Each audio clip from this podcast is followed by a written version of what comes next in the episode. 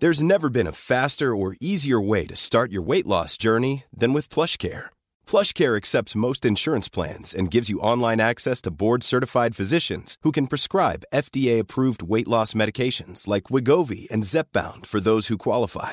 Take charge of your health and speak with a board-certified physician about a weight loss plan that's right for you. Get started today at plushcare.com slash weight loss. That's plushcare.com slash weight loss. plushcare.com slash weight loss.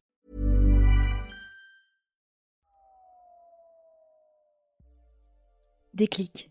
Non masculin, moment qui détermine la compréhension d'une situation, une prise de conscience ou les deux. Salut, c'est Juliette et Sophie de 18h17 Productions et vous écoutez Le Déclic. Aujourd'hui, on reçoit Pierre. Après un parcours scolaire sans problème, Pierre est devenu prof documentaliste. Sécurité de l'emploi, projet éducatif, tout semblait parti pour durer. Mais un jour, Pierre s'est rendu compte qu'il faisait une dépression. Son déclic, c'est celui d'un changement de vie et d'enfin prendre des décisions par soi, pour soi. Salut Pierre, comment tu vas? Ben ça va, ça va, ça va, et toi? Bah écoute, ça va extrêmement bien, euh, c'est presque le week-end. Bon, bah, moi, moi je suis en week-end depuis euh, bah, fin octobre au final, hein, Ah. puisque je, bah, bah, je bosse pas avec le, avec le Covid, hein, euh, les escape games sont fermés, puisque je suis Game Master, donc bah, je bosse pas depuis fin octobre. Et tu le vis comment ça? Euh, c'est long, ça commence vraiment à faire long pour le coup.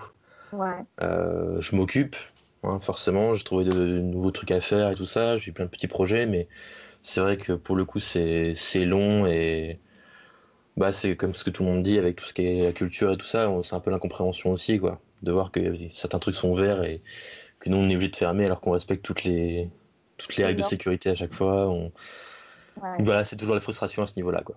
Il y a un côté euh, tellement injuste et tellement frustrant, effectivement, euh, ça rend dingo. Ouais, c'est ça. Euh, alors, avant de parler de ton déclic, je sais pas si tu sais, mais on aime bien revenir un petit peu dans le bah, dans le temps, avant avant tout ça. Euh, donc, euh, tout d'abord, euh, qui es-tu? D'où viens-tu? Et, et qu'est-ce que c'était ton parcours en fait à la base? Eh bien, je suis un enfant de la, de la Manche, hein, bon, bon gros normand, hein, fan de, fan de cidre et de calva, évidemment, euh, euh, comme, comme tout normand qui se respecte, hein, et de camembert, voilà. Évi- Évidemment, évidemment. Donc voilà, vraiment enfant, enfant de la Manche. Euh, et justement, ouais, c'est vrai que bah, mon déclic est encore plus important par rapport au parcours que j'ai eu avant, puisque justement, je m'en suis- j'ai fait tout le travail là-dessus et je m'en suis rendu compte, en fait, que moi, en fait, en... donc, j'ai eu mon bac en 2008, bac, euh, bac S et tout, bon, euh, mention assez bien, j'étais fier, machin, bon, sans, sans trop forcer et tout, donc c'était tranquille. Et c'est posé la question de savoir euh, bah, ce que je voulais faire après. Et euh, ne sachant pas trop, bah, je me suis dit, je vais suivre mes potes. Donc j'ai fait un DUT donc dans l'informatique, donc génie électrique et informatique industrielle. Ça pète un peu quand, quand on dit ce genre de truc. J'avoue, je comprends pas tous les mots, donc je trouve ça formidable, forcément. C'est ça, ça, ça passe bien. Euh, du coup, là-dedans, bah, j'ai appris euh, bah, de, notamment d'électronique, d'électrotechnique, des choses comme ça, des trucs assez compliqués euh, de, de la technique électrique, mais surtout euh, bah, l'informatique. Et je me suis aperçu que vraiment j'adorais ça, de faire de coder des choses. de- Donc euh, j'ai j'ai bien aimé ça. Du coup, après le DUT, j'ai basculé sur une licence d'info, puisque du coup, bah, le DUT c'est en deux ans. Donc Mhm. j'ai voulu aller en, en, en licence pour euh, avoir un bac plus 3 et euh, me spécialiser dans l'informatique. Euh, et c'est de me poser la question après l'informatique, bah oui, mais je veux faire quoi après? Parce que bon, bah, ça c'est bien, je, je sais programmer des choses, mais bah, pour quoi faire en fait au final? Et je, en en réfléchissant un peu, et avec la, bah, mon ex qui était euh, en études de prof des écoles à l'époque, je me suis dit, mais ça c'est cool en fait, je veux, j'aimerais bien apprendre aux, aux enfants ou aux jeunes comment ça, comment faire des, certaines choses ou quoi que ce soit. Et, en, et je voulais pas me spécialiser en fait. Je savais que les, les petits c'était pas pour moi. Je me suis dit, bah, prof de collège, ok, collège, lycée, pourquoi pas. Mais je voulais pas me spécialiser dans un domaine et du coup j'ai découvert le parcours de professeur documentaliste. Alors est-ce que tu sais ce que c'est que le- les professeurs documentalistes? Absolument pas, donc je suis tout oui. Et bah c'est les dames du CDI. Donc voilà, j'ai été la dame du CDI. Euh, Il y a une bonne vanne là-dessus d'ailleurs, c'est que bah, pendant mon, bah, en fait, le, pour être prof, tu fais, euh, là j'ai fait donc un master, master MEF Ouais. pour être prof. Euh, la première année, tu prépares le concours. Si tu as le concours, en deuxième année, tu es à mi-temps au master et à mi-temps en stage professionnel sur un lycée ou sur un collège, sur un, un établissement. Parce que toi, t'as quel âge, pardon, excuse-moi parce que... Non, j'ai 30 ans actuellement. D'accord, ok. Donc toi, ton master, c'était à l'IUFM ou à la fac? À l'époque, c'était plus l'IUFM, c'était l'ESP. Donc je sais plus le nom, je sais plus ce que signifiait le SPE. C'est, je sais plus le, le, nom du, du, du, sigle, mais voilà. Mais c'était le même, même style, hein. c'était le même style que l'UFM, c'était ce qu'a, ce qu'a suivi les UFM. Et du coup, euh, bah, pendant mon année de stage, j'étais dans un lycée et euh, bah, j'avais, la chance d'avoir euh, une personne avec moi, en fait, une autre professeure documentaliste, en fait, qui me laissait le vendredi tout seul. Donc vraiment, j'étais en vraiment totale responsabilité. Mhm. Et j'étais avec une classe, il y a un, un, pion qui arrive, un AUD maintenant, comme on dit, qui arrive, qui, qui passe la tête. Elle est pas là, la dame du CDI Bah, si, si, elle est là. Donc voilà, c'était c'est encore euh, très très euh, peu connu ce métier-là. Que, bah, on passe un CAPES hein, pour être prof documentaliste, c'est un CAPES. Mhm. Euh, c'est un métier qui est très compliqué. Ouais. parce qu'en fait, on, on, a cette double casquette de prof et de documentaliste, donc on a quand même certains cours à donner. On n'a pas d'heures forcément le plus du temps, même si certains en ont. mais on, globalement, on n'a pas d'heure l'emploi du temps, mais on doit donner des cours. Et en même temps, on doit gérer le, tout ce qui est euh, le fond documentaire, les bouquins, commander les nouveaux livres, virer ceux qui vont plus, euh, trier tous les périodiques que tu reçois. Euh, c'est vraiment un, gros gros taf que peu de gens connaissent en fait. En fait, c'est à la fois tu es donc professeur et en même temps bibliothécaire, quoi. C'est exactement ça. C'est vraiment un mélange des deux. Euh, et donc, en fait, en tant que professeur, tu dois justement non seulement apprendre à utiliser le CDI, mais les rôles vont bien au-delà de ça. Tu dois apprendre à rechercher de l'information, trier de l'information. Maintenant, c'est vraiment plus maintenant du tri de l'information. On va dire, euh, je pense qu'on est à peu près de la même génération. À notre époque, c'était plus rechercher de l'information dans les dictionnaires, les encyclopédies. Internet était quand même encore, euh, on va dire, au balbutiement quand même au collège, peu, un peu moins au lycée. Attends, j'ai une question. Est-ce que tu avais Encarta encore ou pas? À l'époque, bien sûr, évidemment. Évidemment, Encarta, Encarta 2000. J'ai passé des heures sur le PC de mes parents sur Encarta 2000. Attends, évidemment. Bah oui. C'était le, truc. Bah, c'était notre Wikipédia à nous finalement. Hein. C'est ça. Mais ouais, donc maintenant, bah, c'est vrai que le rôle des profs doc, c'est aussi plus de bah, d'apprendre à trier en fait l'info. C'est plus vraiment de la trouver, mais de comparer les sources, savoir quelles sources sont fiables, euh, vraiment, et puis pas justement quand tu réutilises, quand tu fais un travail, ne pas forcément faire que du copier-coller, comprendre ce que tu utilises. Euh, c'est ça qui est vraiment euh, cool dans ce métier. Voilà. Et c'est ce qui m'a plu en fait quand j'ai voulu aller là-bas, c'est qu'en fait tu pouvais toucher à tous les domaines. Ouais. Tu vas travailler avec des profs de français évidemment, mais tu peux travailler avec des profs de sciences, avec des profs de maths, avec des profs de d'anglais, de, langue. De... J'ai même travaillé avec des profs de sport. Ah ouais? Euh, Ouais, ce genre des petits projets, genre euh, bah, justement sur l'histoire du sport, des choses comme ça, sur euh, pourquoi telle règle avait, avait, évolué, des choses comme ça. C'était super intéressant, tu vois. C'est vraiment, c'était super varié. Et puis bah les TPE aussi, t'as dû connaître ah, ça aussi. Évidemment. Donc voilà, bah, c'était pour, pour certains, je sais que mon année de stage, j'ai carrément été jury de TPE. Ok. C'était trop cool. Et euh, tu te sentais, euh, tu te sentais intégré dans l'équipe de prof ou il euh, y a quand même un statut à part du prof doc C'est compliqué. C'est-à-dire que ça dépend beaucoup des profs. Ouais. alors j'étais dans un lycée qui était un lycée, je crois que c'est le lycée polyvalent. Donc en gros, tu avais des, de toutes les filières générales, enfin tu avais plusieurs filières générales, et tu avais tout un côté professionnel à la fois aussi. Donc mhm. euh, j'avais, je sais plus, de, de, la métallurgie, des choses comme ça, et en même temps, on, voyait beaucoup de publics différents. Et j'ai assez, voilà, pardon, je dans le micro. Assez, surprenamment, euh, je me suis aperçu que les profs de lycée pro étaient beaucoup plus enclins à venir me voir que les profs de général. On mhm. pourrait penser justement que ça va être ceux qui vont te voir pour des projets, ça va être les profs de français, ça va être bah, en fait, j'ai les plus, la majeure partie des projets que j'ai fait, c'était avec un prof de sciences. D'accord. Et de, de, lycée pro. C'était vachement intéressant. J'ai appris beaucoup de choses là-bas. Et pour le coup, les profs ne me considéraient pas comme un stagiaire, mais comme un prof. Ça, c'était super cool, vraiment. Donc, euh, je me suis vraiment senti vachement bien accueilli et tout ça. Euh, c'était vraiment cool. Je m'approche du déclic, pas pour le coup. Bah parce que du coup, ton, ton déclic, ça s'est déclenché euh, après une dépression, donc. C'est ça, en fait. Euh, donc après cette année de stage, ce qui se passe quand c'est comme ça, donc tu fais tes vœux pour savoir dans quelle académie tu vas aller. Mhm. Sachant qu'à l'époque, avec mon ex, on était paxé, donc j'ai pu réussir à rester dans l'académie, ce qui est très compliqué euh, pour les nouveaux profs. Donc j'ai pu rester dans l'académie de Caen, c'était vraiment très très cool. Et une fois que c'est fait, tu fais une demande pour euh, un, collège, une zone quoi que ce soit. Et j'ai réussi à avoir un collège euh, dans la Manche. Mhm. Ce qui, ironiquement d'ailleurs, était le collège où j'avais fait la moitié de mes études de collège. Alors, moi, j'ai failli être prof. Et en fait, mon angoisse, c'était, c'était d'être dans euh, mon collège, mon ancien collège ou mon ancien lycée, parce que euh, j'avais pas forcément envie de revivre ces années-là, euh, tu vois. Enfin, je sais pas. Comment tu t'es senti de, de, revenir dans le collège où tu avais fait tes propres études à toi? Bah justement, j'ai eu des sentiments assez contradictoires, c'est-à-dire que à la fois j'étais rassuré de me dire je serai en terrain connu, je vais pas être lâché dans un truc que je connais pas du tout. pour la première année, un truc, j'avais la pression, donc je voulais bien faire et je me suis dit mhm. déjà je connais les lieux. Et je savais qu'en plus, le CDI était très cool là-bas. Puisque déjà, il était cool quand j'y étais. Et je savais qu'il avait été vraiment amélioré en plus. Mhm. Donc, euh, ça m'a un petit peu rassuré sur ce point-là. Après, j'avais peur justement de comment d'asseoir on va dire une certaine autorité et une certaine légitimité avec mes collègues profs en fait. Parce que je me suis dit si et c'est arrivé, j'ai revu plein de profs que j'avais eu en tant que prof qui étaient de mes collègues donc passer du bonjour monsieur machin à euh, salut Michel, c'est pas évident. Le, quand tu arrives pour le café du matin, euh, bonjour madame, comment vous allez? Tu, te retrouves facilement dans la posture en fait euh, d'élève en fait quand tu es dans la salle des profs, ce qu'il faut absolument pas déjà. Mm.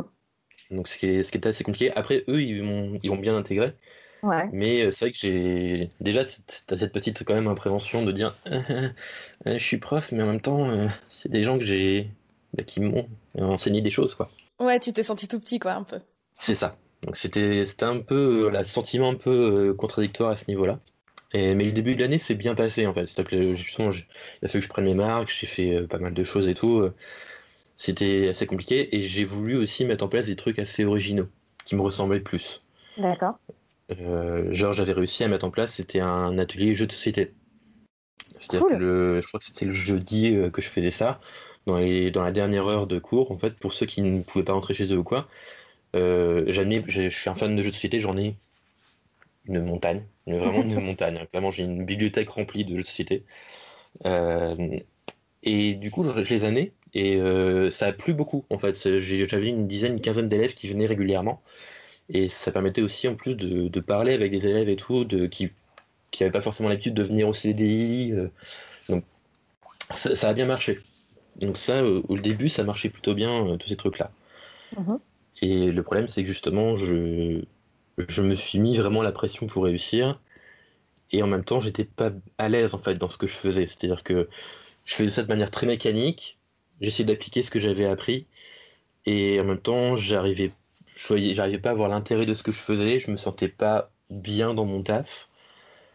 Et euh, je me suis mis la pression de manière ultra maladive. Et en plus, je me suis pas senti soutenu, pas par, pas par les collègues, mais par la hiérarchie en général. Que, en quelle mesure? bah, déjà, je m'étais fait inspecter donc l'année d'avant pour savoir si j'allais titulariser. J'ai appris que j'allais être réinspecté cette année-là, ce qui met une pression monstre. Tu m'étonnes. Parce que c'est ta première année, tu es encore en train de prendre tes marques et on te dit bah voilà tu mets en place un projet puis tu on va venir t'évaluer là-dessus et puis euh, ça va potentiellement euh, affecter ta carrière pour les années à venir euh, ok laissez-moi le temps d'arriver donc déjà ça n'a pas aidé et et j'ai eu des retours comme quoi justement les, la hiérarchie n'avait pas apprécié le projet que j'avais mis en place justement il trouvait pas ça utile. C'était quoi il trouvait pas, il trouvait pas ça utile, donc justement le projet de jeu de, société. Ah ok. Euh, il trouvait pas ça utile, il trouvait pas ça pertinent. Euh... Alors j'ai défendu mon bout de grain, je, leur ai expliqué justement, bah c'est, bah si, enfin je veux dire, ça me permet de, de, voir des élèves, de faire venir des élèves de manière différente au CDI. De... J'avais prévu même de pourquoi pas mettre en place un système de prêt de jeu de société, tu vois, euh, pour essayer d'ouvrir un peu plus le CDI à ces, ces choses-là. Et euh, ça m'a foutu un coup vraiment de me dire qu'un truc qui marchait, j'avais vu vraiment des élèves qui commençaient à s'ouvrir, à parler et tout, qui en final, euh, bah, t'es pas soutenu par les, par les mecs qui sont censés être tes chefs, tu vois. Bien sûr, oui, parce que eux, ils voient, enfin, ils ont l'impression que genre les élèves font mumuse, mais en vrai, c'est un vrai truc. Euh, ça crée du lien social, euh, ça permet de s'habituer au lieu du CDI et de potentiellement bah, t'emprunter un bouquin en plus du jeu de société et tout ça. Et c'est ça, et puis je, je, je m'arrangeais pour amener des jeux aussi qui, qui transmettent aussi d'autres valeurs, genre des jeux, beaucoup de jeux coopératifs, de jeux comme ça qui, qui demandent aussi à, communiquer. Ça forçait les, les, gamins un peu plus réservés à, à s'ouvrir un peu plus, et, euh, et, ça marchait vraiment, ça commençait à marcher un peu et tout.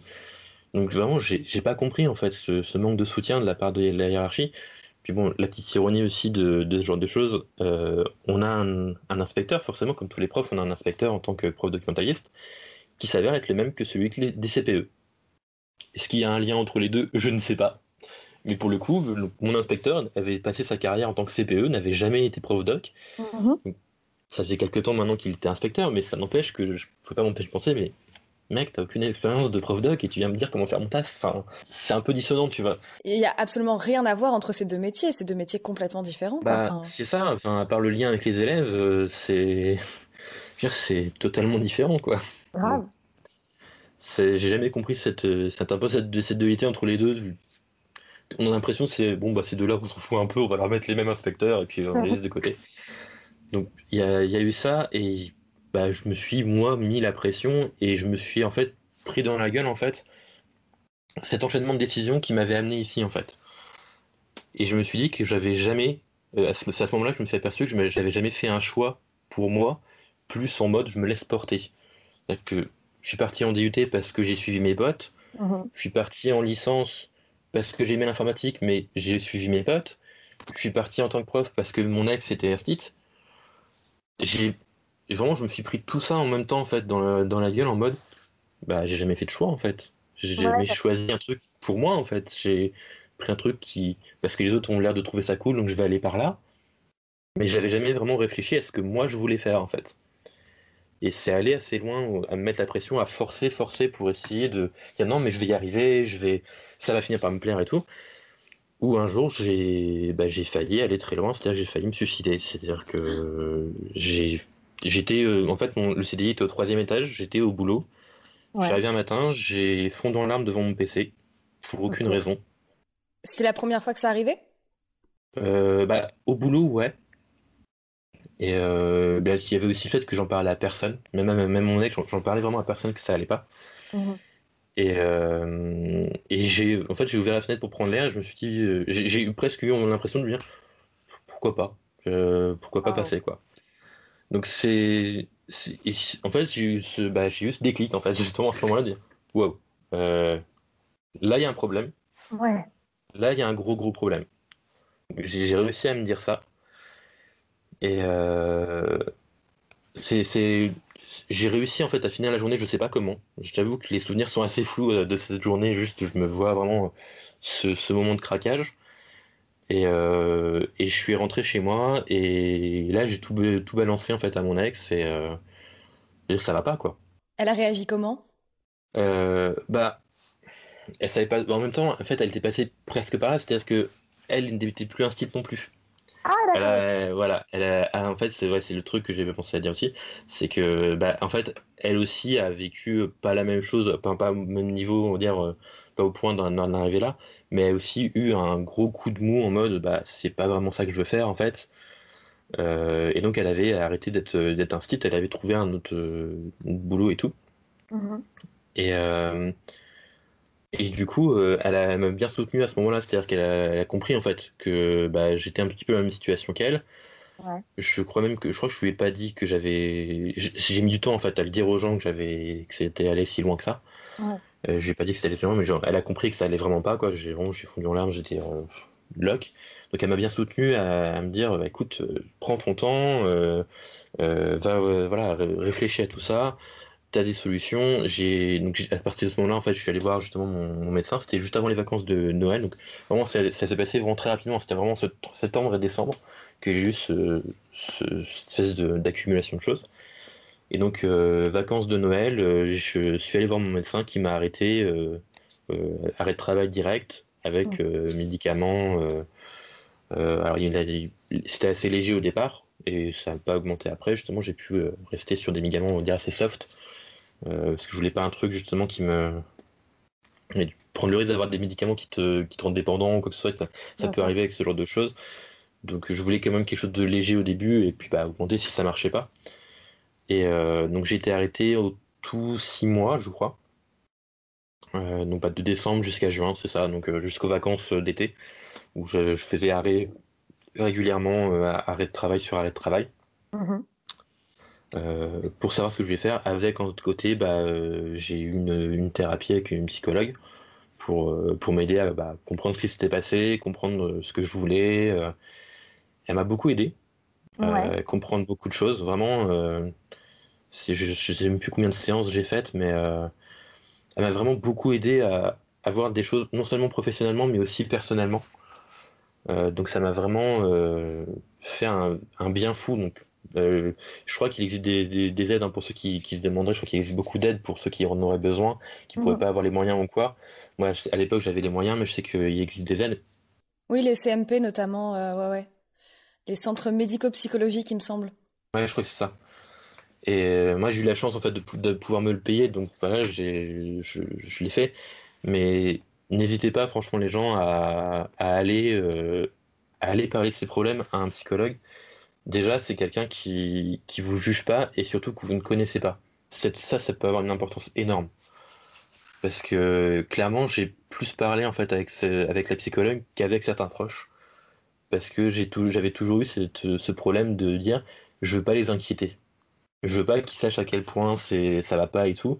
J'ai pas envie de leur faire du mal pour que eux après aillent mal, aillent mal. Et du coup, euh, c'est beaucoup plus facile d'en parler à une psychologue. Mais est-ce que maintenant, euh, tu parles, enfin quand ça va pas, t'en parles un peu à ton entourage ou est-ce que t'as quand même gardé cette, euh, bah, c'est pas pas forcément de la pudeur, mais ce côté secret?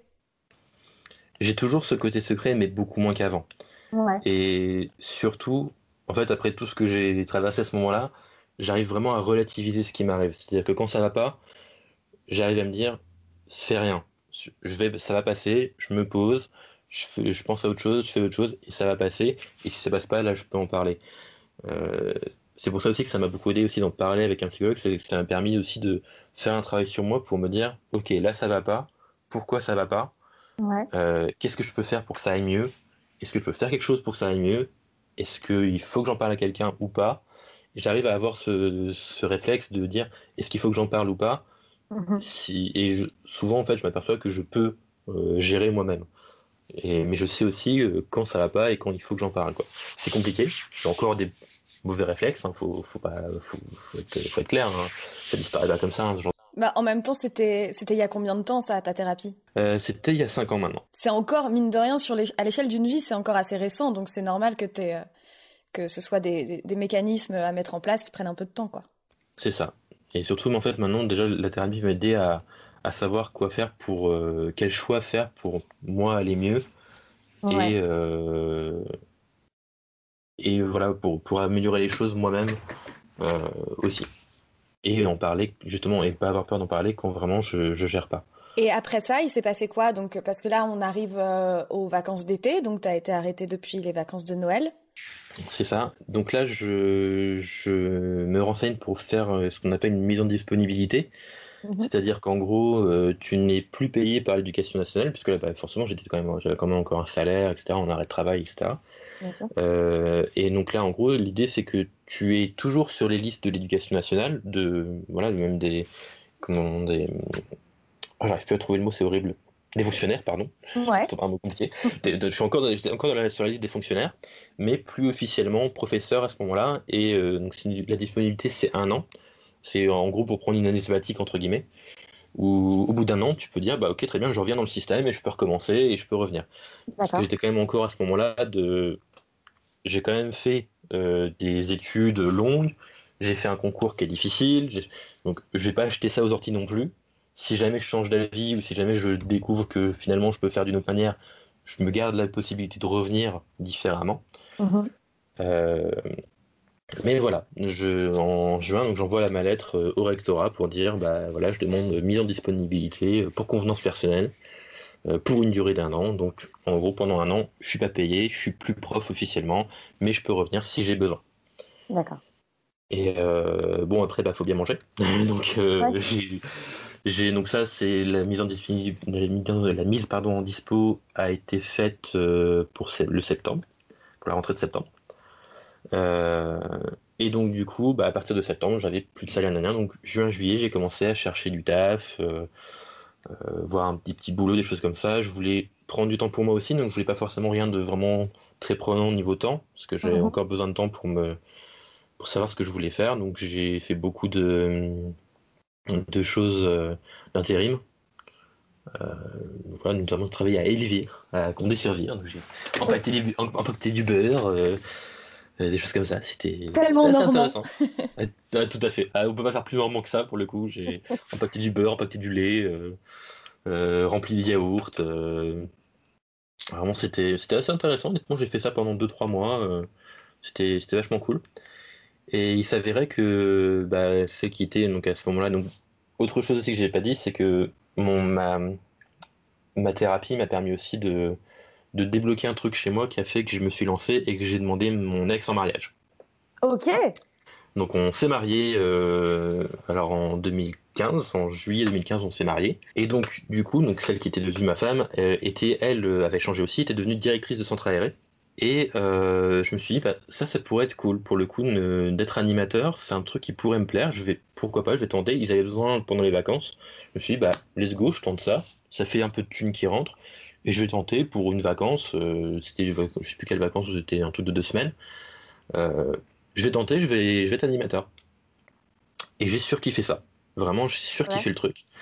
bah parce qu'en fait, je pouvais vraiment apporter mes passions. J'ai fait du jeu vidéo avec eux, j'ai fait des jeux de société avec eux, j'ai et les enfants te le rendent en plus. C'est ça qui est cool. C'est ça qui fait du bien. C'est quand tu quand es doué dans ce truc-là, tu le sais parce que les gamins ils te, ils te kiffent et ils te le rendent en fait. Tu vois la différence. Moi qui ai fait ça justement pendant quelques temps, tu vois la différence entre les animateurs qui marchent et les animes qui marchent pas. Et je savais que j'étais doué pour ça. Et c'était la première fois en fait que j'arrivais à me dire je suis doué pour un truc.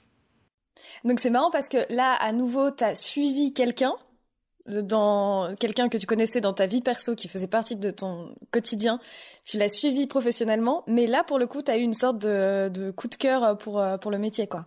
C'est ça, et surtout, je savais que je, le suis, je, je suivais cette personne. Enfin, c'est moi que je l'ai suivi, que j'ai profité de l'opportunité. C'est-à-dire qu'avant, vraiment, je suivais sans vraiment savoir. Là, je me suis dit, bah, c'est un truc qui peut me plaire, et je vais essayer. Mais je vais essayer pour moi. Je vais pas essayer pour suivre telle personne, je vais essayer pour moi. Et je crois que c'est la première fois que j'ai vraiment fait un choix pour moi, en fait. Et c'est peut-être ça aussi qui a fait que j'ai été doué là-dedans, c'est que j'ai fait vraiment le truc pour, pour ma gueule. Hein. C'est c'est un truc qui va revenir, mais ça paraît égoïste de dire, mais j'ai fait pour ma gueule. Et c'est ça qui m'a fait du bien, en fait.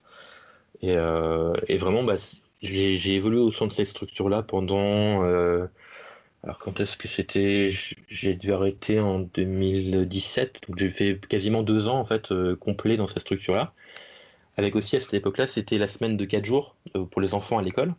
Ils mhm. avaient développé les temps d'activité périscolaire. Je sais pas si tu en avais entendu parler de ce truc-là.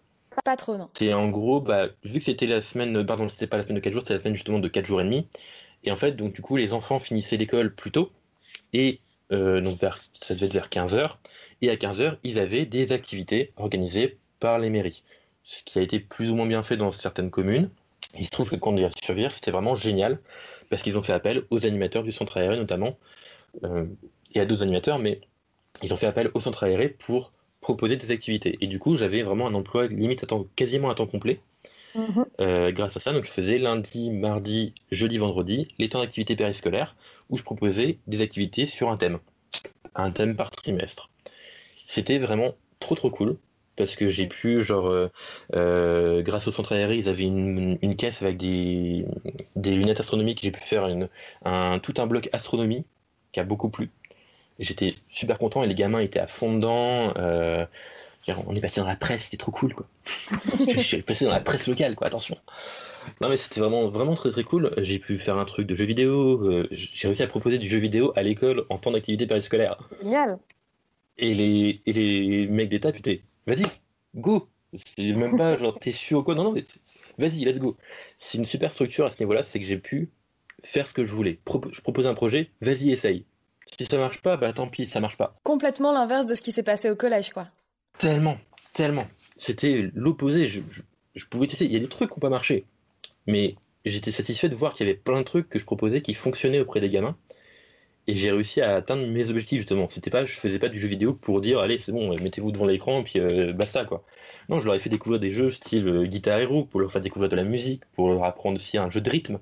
Mhm. Euh, je leur ai montré des comment dire de, des, ai montré Zelda à l'époque quand il est sorti. Parce que à l'époque ils connaissaient pas trop. Donc ils ont ils ont kiffé un univers un peu différent comme ça que, que le jeu vidéo c'était pas juste euh, eh, c'est Call of Duty je tire sur des gens et c'est Fortnite et c'est rigolo.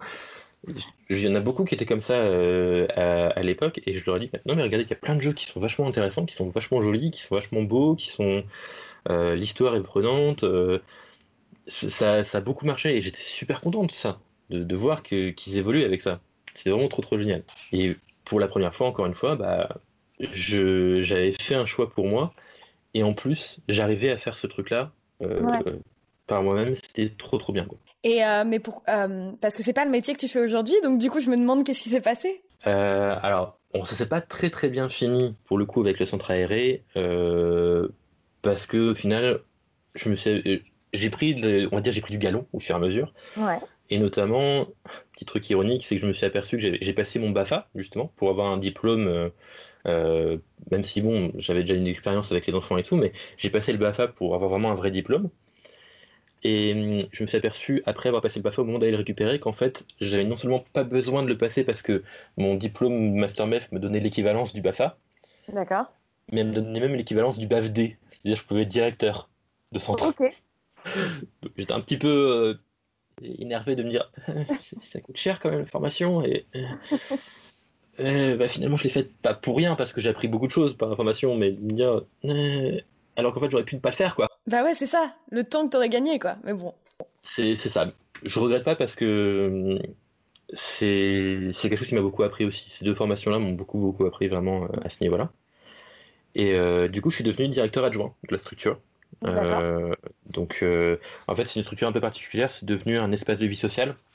Donc, à la base, c'était vraiment que le centre aéré. Maintenant, ils ont un petit peu évolué pour devenir. Euh, ils ont trois pôles. Ils ont le pôle centre aéré, le pôle famille et le pôle ado. Ils essaient de développer un petit peu tout, le lien familial qu'il peut y avoir dans ce truc-là. C'est super intéressant, vraiment. c'est vraiment un, beau projet pour le coup qu'ils ont. Et donc, il y avait donc ma femme à l'époque qui était directrice du centre aéré. Et il y avait une personne qui était au-dessus d'elle, qui était directeur du pôle, etc., qui était le directeur, on va dire, historique de la structure. Euh, il se trouve que c'était génial jusqu'au moment où, euh, en fait, je me suis aperçu que moi, j'étais pas fait pour être directeur. Je suis pas assez organisé pour ça. Je suis pas assez. Euh, voilà, j'avais besoin en fait justement d'être en activité, en fait, justement de faire faire des choses aux, aux gamins, de leur faire découvrir des trucs.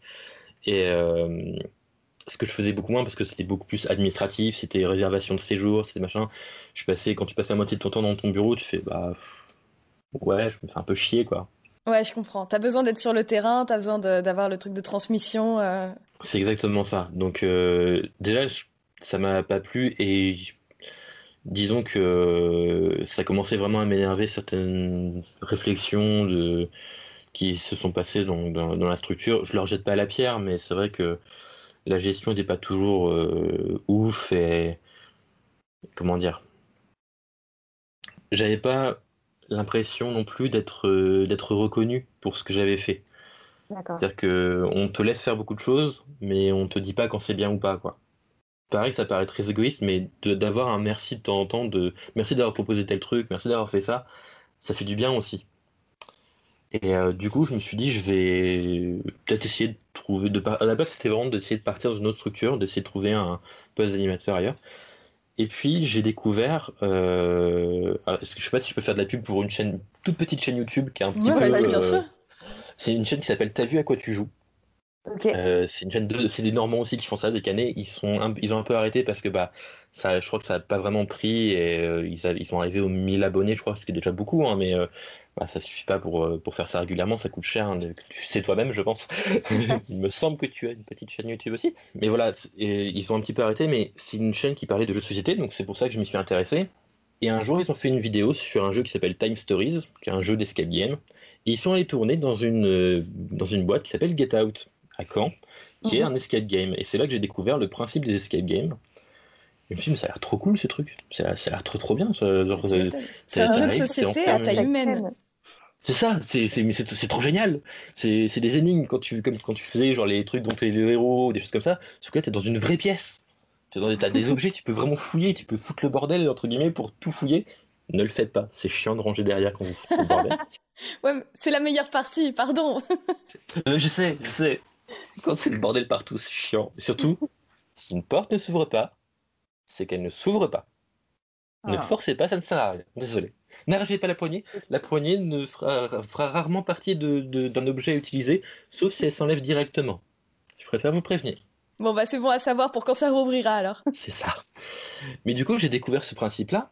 Et donc, au départ, par les jeux de société, puis après, je me suis dit, il faut vraiment que j'en fasse un. Donc, j'en ai fait un, donc un Get Out euh, ailleurs, pour le coup, à Cherbourg. Mhm. Et j'ai kiffé, le, kiffé le principe. Et un jour, je vois sur, euh, sur Facebook, offre d'emploi, Game Master. Euh, donc pareil, l'année où je commençais à me dire, bah, je vais peut-être changer d'endroit, offre d'emploi Game Master pour, euh, pour être voilà, bah, Game Master à Get Out. En plus, c'est la même boîte que j'avais vue sur la vidéo, tu vois. Ouais. Et Game Master à Get Out à Caen. Je fais, pourquoi pas, je vais tenter. Je connais pas le truc, mais en même temps, il n'y a pas de formation pour être Game Master, quoi. Il n'y a pas de diplôme.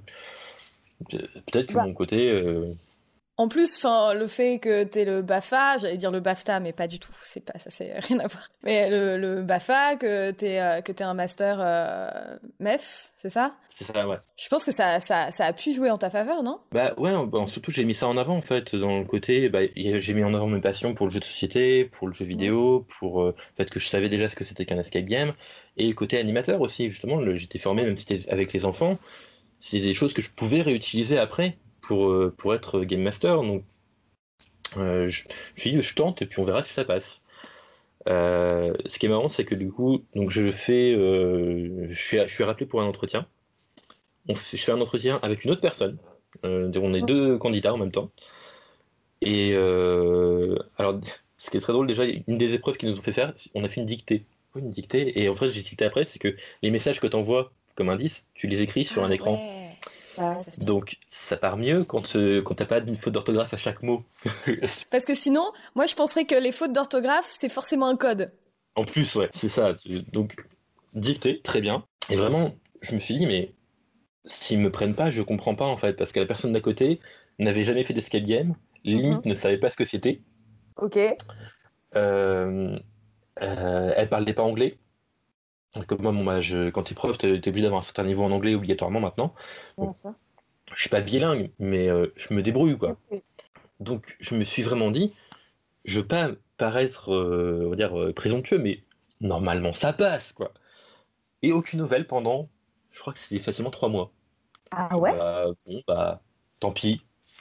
Et justement, pendant les grandes vacances, je reçois un appel. oui, bonjour. Get Out Camp, euh, on, t'appelle parce que tu as postulé pour un poste chez nous. Euh, on voudrait savoir si t'es dispo. Bah ouais, clairement. Euh, le contact est vite passé, enfin vraiment, le courant est vite passé avec les, bah, avec les patronnes et puis avec les collègues aussi. donc, et puis je me suis aperçu que c'était super quoi. C'est vraiment un super métier en fait. C'est trop trop bien parce que tu es là pour faire, comme on disait au début, tu es là pour faire plaisir aux gens là pour que les gens passent un super moment et viennent kiffer. Et, euh, franchement, c'est trop génial en fait. Euh, déjà, de voir ce qui se passe derrière, dans les coulisses, ce côté, euh, bah, faut que tu ranges, que tu mettes bien les objets en place, que tu refermes les cadenas, que machin. Et après, quand tu regardes les personnes, tu, tu essayes d'anticiper un peu ce qu'ils vont faire pour leur envoyer les messages au bon moment, pas les aider trop tôt ni trop tard. C'est. Mm-hmm. Contrairement à ce qu'on pourrait croire, c'est pas genre je suis derrière l'écran, puis je suis comme ça, puis je fais rien, quoi. Je suis limite du vendeur, ou je suis sur mon portable tout le temps. Ou... Faut quand même que tu aies une oreille à ce qui se passe et un œil à ce qui se passe, quoi. Je pense qu'il y a que les personnes qui n'ont jamais fait d'escape game qui pensent ça des game masters. Parce que vraiment, enfin, tu, tu le sens en fait, que t'es es, guidé de manière un peu euh, euh, personnalisée et tout ça, et que c'est un vrai taf, et que en plus c'est c'est hyper, euh, enfin c'est un métier qui a l'air vraiment très varié, quoi. C'est tout à fait ça. En fait, c'est un métier qui est vraiment T'as un moment de rush, un moment de calme, un moment de rush, un moment de calme. C'est vraiment le rush quand tu dois tout ranger. T'as genre as 5 à 10 minutes maximum pour ranger toute une salle, tout remettre en place pour que la session d'après arrive, faire le, faire le briefing, enchaîner le truc, etc. Et t'as le moment plus calme où t'es posé devant ton PC, tu écoutes une session, euh, calme, on va dire entre guillemets, hein, ça, dépend des, ça dépend des équipes. C'est un métier qui est vraiment kiffant, qui est vraiment complet et qui est vraiment super intéressant. Quoi. J'ai, pour le coup, j'ai découvert que vraiment je, je, je, surkiffe encore plus que ce qui fait animateur en fait. Ça, ça te manque pas euh, Ça te manque pas le, bah, de, de, travailler avec des enfants, de leur faire découvrir tes passions, de leur transmettre ton savoir? Au final, non. Euh, déjà parce que je m'en resserre quand même en, en, tant que game master parce qu'on a en fait on a modifié pas on n'a pas modifié une salle mais on a comment dire fait une nouvelle offre sur une salle où on fait une salle enfant c'est à dire que euh, où moi je, clairement je redeviens animateur parce que je suis avec les gamins dans la salle je suis pas derrière mon écran je suis vraiment dans la salle avec eux et mon rôle je prends un rôle de d'un personnage et je les aide en direct, donc c'est vraiment plus de l'animation pour le coup que, du game design. Donc je réutilise un petit peu vraiment tout ce que j'ai appris en tant qu'animateur dans ce truc-là. Et du coup, j'en ai régulièrement. Est-ce que tu as eu des moments euh, down depuis? Est-ce que tu as à nouveau eu des. Est-ce que tu as, ouais, des, moments où tu t'es dit Ah, peut-être que là, je recommence à sombrer un petit peu? Ou est-ce qu'au contraire, en fait, maintenant que tu as trouvé ta voie, euh, tout va bien? En fait, oui, parce que euh, bah, justement, j'ai divorcé en fait. Donc, je me suis séparé de, ma femme. Donc, ça a été un moment vachement difficile. Euh, bah, en fait, comme dit, comme a dit la, première chanson de Grand Corps Malade, on s'est quitté d'un commun accord, mais elle était plus, d'accord que moi. Donc, alors, ce qui est cool, c'est qu'on s'est séparés bon, bon pote. on, a, on a continué en fait à travailler ensemble pendant pas mal de temps. Donc, ça, s'est bien passé, mais ça a été une période quand même difficile de. Ça fait euh, plus de 10 ans que je suis, ça, fait 10 ans que j'étais avec elle. Euh, difficile quoi de se dire euh, ok qu'est-ce qui se passe et tout. Mais justement, je pense que ce qui m'était arrivé m'a permis justement de pas ressombrer totalement. C'est-à-dire que j'étais pas bien. J'ai eu une période justement de pas terrible où j'ai déménagé justement de, là où on était pour être dans un tout petit appart en plus vraiment un tout petit truc j'ai vécu pendant un an et demi je crois et vraiment minuscule donc c'était pas ouf non plus pour aller, pour aller bien.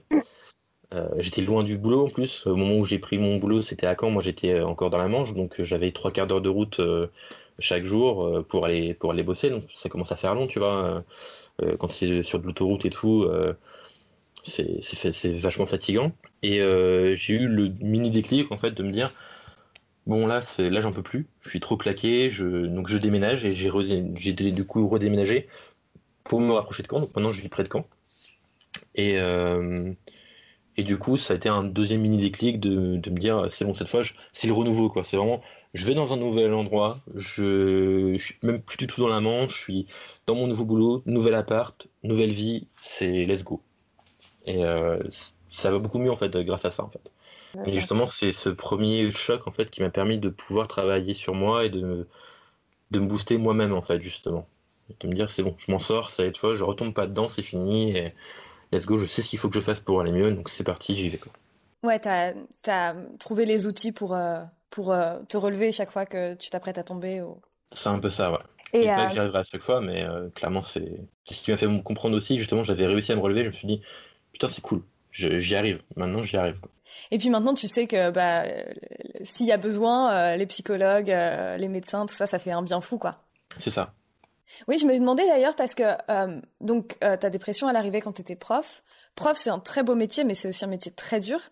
Euh, est-ce qu'il y a, euh, est-ce, que vous êtes un peu conseillé ou voir est-ce qu'il y a un suivi dans l'établissement scolaire ou pas du tout? Tu peux en avoir. je crois que justement il y a les, y a les, les psy, les, ce qu'on appelle les psy EN en fait, qui sont voilà les psychologues de l'éducation nationale. J'aurais techniquement pu leur en parler. Euh, après, à ce moment-là, c'était difficile, donc euh, j'ai préféré prendre un, un, psy indépendant, euh, etc. J'ai préféré à ce niveau-là personnellement, mais oui, c'est quand même possible. Après, je trouve que l'accompagnement en général est pour moi déficient dans l'éducation nationale.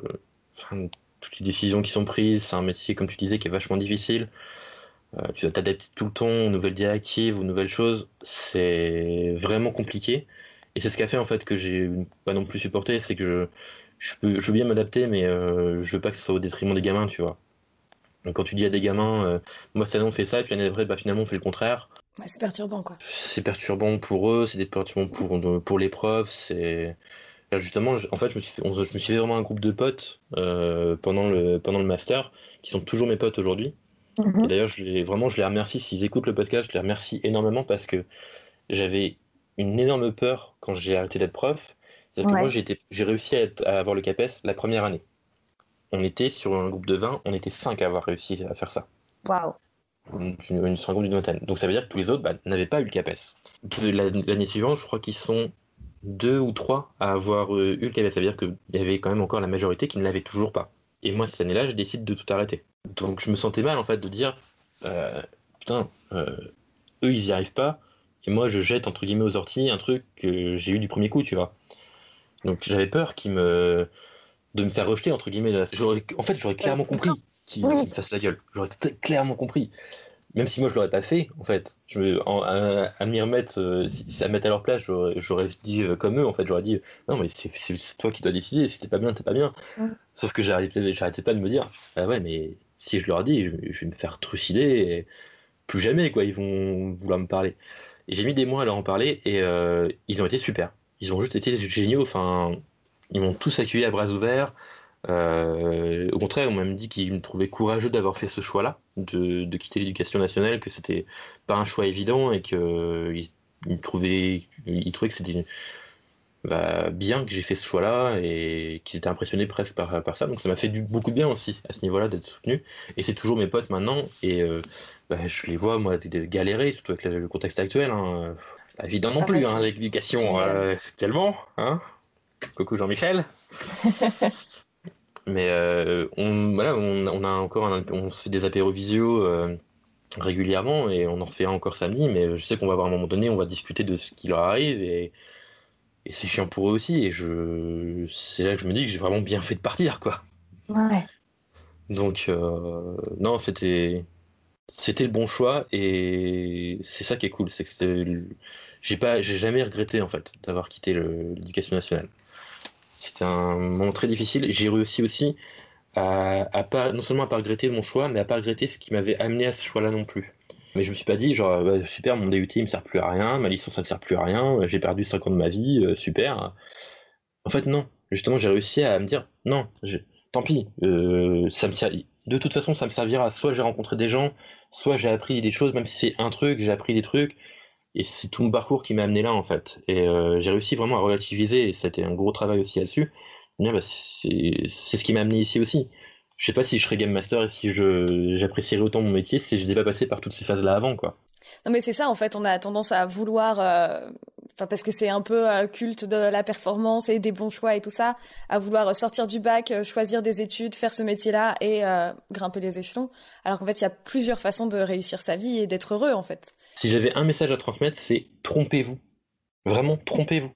Juste faites des erreurs et mais apprenez-en de ces erreurs-là mais ne prenez pas ça comme euh, c'est un truc gâché. C'est jamais un truc gâché en fait. C'est n'hésitez pas à dire bah c'est pas pour moi. Ce qui m'a vraiment décidé à arrêter, c'est que je me suis dit je veux pas devenir ce prof doc à 50 balais qui me dit putain j'ai gâché ma vie, j'ai fait que de la merde et être le mauvais prof, tu vois, qui fait des mauvais cours, qui fait euh, qui est pas intéressant juste parce qu'il en a marre d'être là et qu'il a un jour pas voulu euh, faire autre chose. C'est c'était très c'est pas c'est vraiment difficile de faire ce genre de, décision, mm-hmm. de d'aller ailleurs, de on, ça aussi, c'était une des peurs que j'avais, c'était qu'on me sorte à, tous les, à tout bout de champ. Attends, t'as as lâché un salaire de fonctionnaire, un travail assuré euh, euh, et tout ça pour, euh, pour gagner moitié moins et ça se trouve, te perdre ton boulot dans deux mois. Bah oui, oui, j'ai fait ce choix-là. Ouais. Et tu regrettes zéro. Et je, regrette zéro. Et c'était, je crois que c'est le meilleur choix que j'ai fait de ma vie. Je dis pas à tout le monde, euh, allez-y, c'est bon, euh, lâchez tout, c'est parti. Euh. Non, c'était quand même un choix réfléchi. Évidemment, il faut que ce soit quand même des choix réfléchis. Il ne faut pas que ce soit un des trucs impulsifs. C'est des grosses décisions dans la vie. Mais à partir du moment où tu as fait, ou as, comment dire, as étudié ton, tes choix, lance-toi. quoi. Si tu penses que ça peut le faire, lance-toi. Trop bien. Bah, j'ai envie que ce soit le mot de la fin alors. Bah, merci beaucoup Pierre. Bah, merci à toi, merci pour, euh, pour l'accueil et puis pour le podcast, c'est vraiment super intéressant. Je crois que c'est la première fois que j'en parle aussi longtemps de, de tout ça. C'est ce que j'avais envie aussi, c'est de partager. Quand j'ai vu toutes ces personnes qui partageaient leurs expériences et qui se. Je me suis dit, bah, ouais, c'est cool, c'est vraiment cool, toutes ces personnes qui partagent leurs petits moments de vie et tout. Et puis bah pourquoi pas moi quoi au final si ça peut aider même nous deux personnes à, à relativiser ce qui leur arrive ou à justement à passer le cap ça, ça, vaudra le coup quoi. Bah ouais mais c'est pour ça qu'on a lancé euh, le déclic effectivement c'est pour euh, bah, entendre tous vos témoignages tellement inspirants qui vont tellement motiver plein plein de gens et ça fait trop plaisir quoi. Bah merci beaucoup. Merci d'avoir écouté le déclic de Pierre et merci à Pierre d'avoir accepté de se confier à notre micro. N'hésitez pas à aller découvrir nos autres formats, la chanson et l'apéro, à vous abonner sur votre application d'écoute préférée et à nous mettre 5 étoiles et un commentaire. N'hésitez pas non plus à nous suivre sur les réseaux sociaux, at 18h17 Productions. Vous verrez, on est sympa. À bientôt!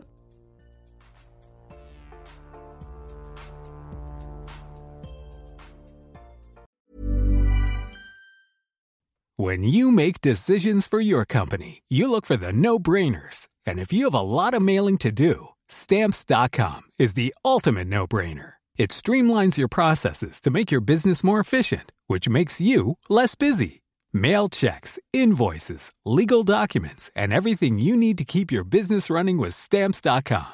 Seamlessly connect with every major marketplace and shopping cart. Schedule package pickups and see your cheapest and fastest shipping options from different carriers with rates up to 89% off USPS and UPS rates. And with the Stamps.com mobile app, you can take care of mailing and shipping wherever you are. Make the same no-brainer decision as over 1 million other businesses with Stamps.com. Sign up with Code PROGRAM for a four-week trial, plus free postage and a free digital scale. No long-term commitments or contracts. That's Stamps.com. Code PROGRAM.